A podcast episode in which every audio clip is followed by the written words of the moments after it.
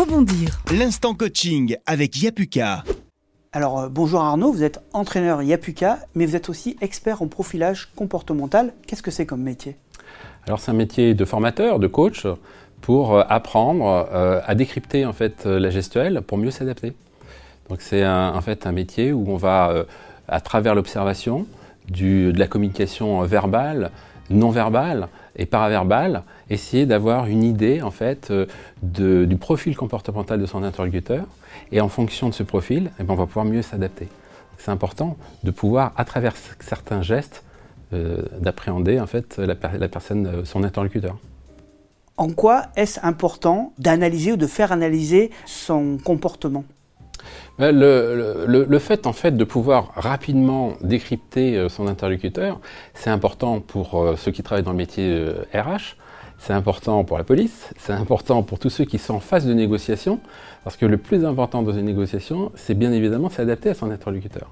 Et donc si on arrive à avoir tout de suite les clés en fait du décryptage, c'est très important parce que ces petits signes vont être euh, hyper importants dans euh, l'approche en fait commerciale.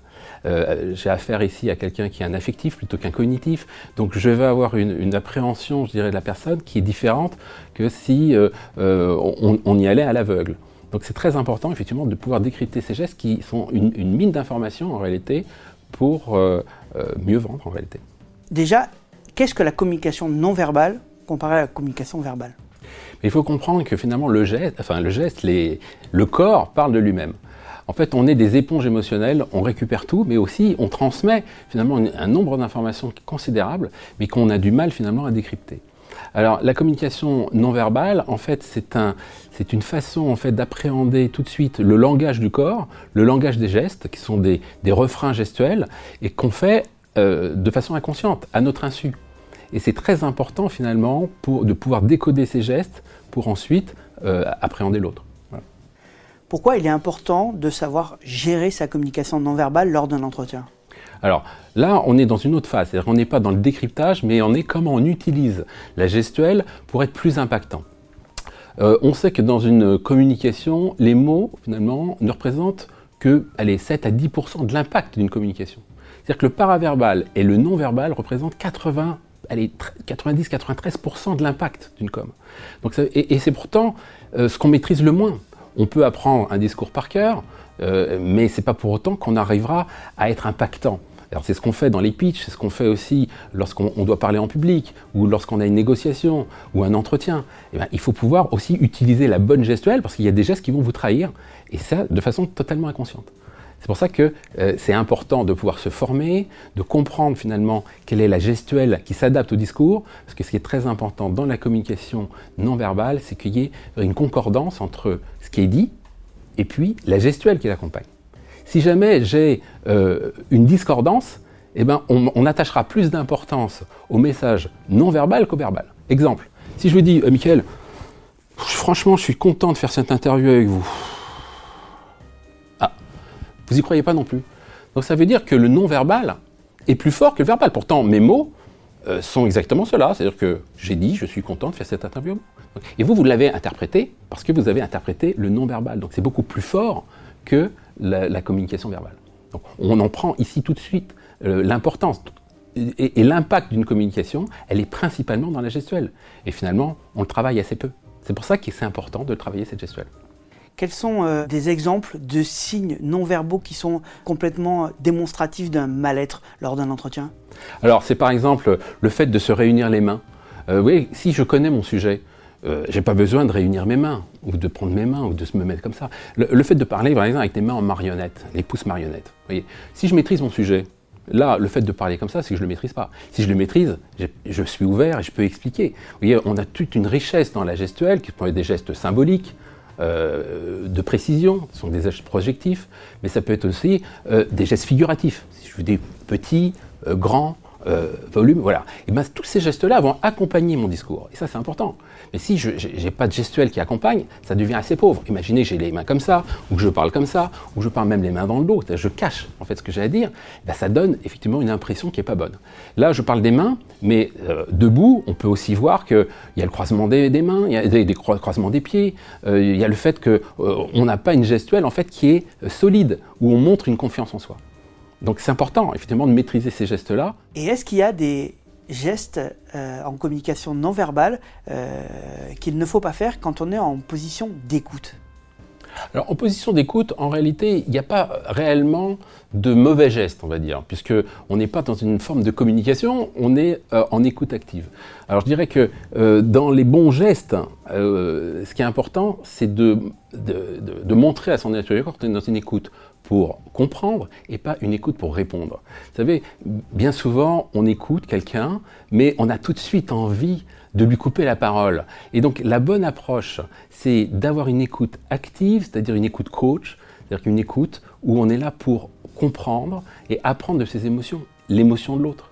Vous avez quelque chose à me raconter, ben je vais aller jusqu'au bout et je vais vous poser des questions sur la nature de vos émotions. Qu'est-ce qui fait que plutôt que de dire tiens, c'est un sujet que je connais, je vais absolument en parler. Et ça, on le voit tout de suite dans la communication verbale. Vous voyez quelqu'un qui, euh, bah, qui écoute, mais euh, pour répondre, il vous regarde pas, il réfléchit déjà, vous voyez, le regard vers le bas, c'est-à-dire qu'il parle à lui-même, donc il pense déjà à ce qu'il va dire sans écouter l'autre. Donc ça, c'est important que l'écoute, elle soit réelle et que je vous regarde bien dans les yeux, que j'ai une posture, vous voyez, d'écoute en équerre ou qui fasse que vraiment je suis là pour ce que vous êtes et ce que vous avez à me dire, et pas pour répondre. C'est-à-dire répondre, j'ai déjà le regard ailleurs, euh, déjà je, réfléchis à ce que je vais pouvoir dire, ou j'ai la main ici, je me refuse de parler, et je barre la route en fait aux émotions pour tout de suite euh, intégrer ce que je vais avoir à dire après. Donc oui, euh, il faut faire attention aussi dans une posture d'écoute à encourager l'autre dans son discours. Comment on travaille sa communication non verbale? On travaille sa communication dans le temps. Parce que c'est pas quelque chose. Au départ, si vous voulez, on est inconscient de son incompétence. C'est-à-dire qu'on ne sait même pas que ça existe, le profilage comportemental, on ne sait même pas que ça existe, le coaching. Euh, et puis après, on découvre que c'est possible et qu'il faut pouvoir le travailler, que euh, finalement les mots ne représentent que 10% de l'impact et que le paraverbal et le non-verbal, c'est 90% de l'impact de la com. Mais c'est pas tout. C'est-à-dire qu'après, on devient conscient de sa compétence, on comprend qu'il eh ben, faut le faire, et donc il faut s'entraîner. Et là, c'est le rôle des coachs de les entraîner, de faire en sorte qu'ils fassent beaucoup de séances, filmer, pour qu'on se voit, parce qu'on ne se voit pas. On fait des gestes qui sont inconscients. Et, donc, on ne s'en rend même pas compte. C'est pour ça que c'est par l'image qu'on va pouvoir révéler ces gestes-là. Et si on veut s'entraîner, il faut aussi que la gestuelle soit en correspondance avec le discours. Ça veut dire que même quand on coach des hommes politiques, on va prendre le discours et dans la marge, on va même indiquer la gestuelle qui correspond finalement au geste. Imaginons que quelqu'un s'énerve à la télé et puis qu'il dise Bon, euh, c'est pas possible, j'en ai marre, euh, je suis révolté. Bon, mais s'il a une gestuelle avec le petit doigt comme ça, on n'y croit pas.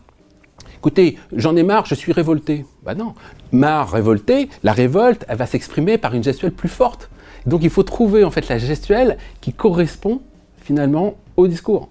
Il faut y ait une vraie concordance entre les mots et la gestuelle il faut quasiment plus travailler sa communication non verbale que la communication verbale. Eh bien, pour moi, oui. Parce que, en fait, euh, sachant que c'est 90% de l'impact, on a intérêt à travailler précisément effectivement, la communication verbale parce que c'est ce qui, inconsciemment, va fournir dans l'esprit euh, des indications qu'on ne maîtrise pas, mais qui vont être déterminantes. Euh, souvenez-vous dans les débats télé où on voit Ségolène Royal qui à un moment donné fait ce geste.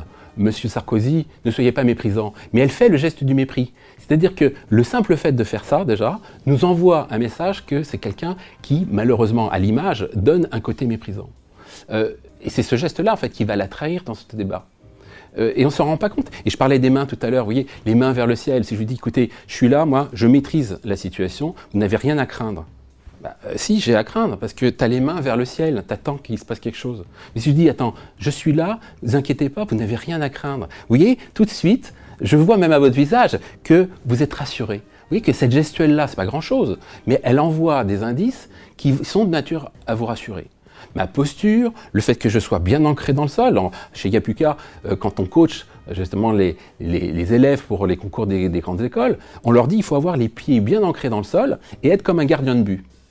Vous voyez pas un gardien de but qui serait euh, les mains dans, le dos euh, ou euh, comme ça. Non, il a les mains voilà, qui sont ici, qui expliquent, qui donnent le cadre, et je suis prêt. Tu peux m'envoyer le ballon, moi, j'ai pas peur. Je suis prêt à répondre à tes questions, et j'ai une assise qui est confortable, qui est maîtrisante, et je, je transpire l'assurance. Ça veut dire que en entretien, on doit un peu toujours être sur ses gardes et toujours penser à ce qu'on fait et ce qu'on laisse montrer de nous? Oui, euh, chaque geste, en fait, même le regard, vous voyez, le regard.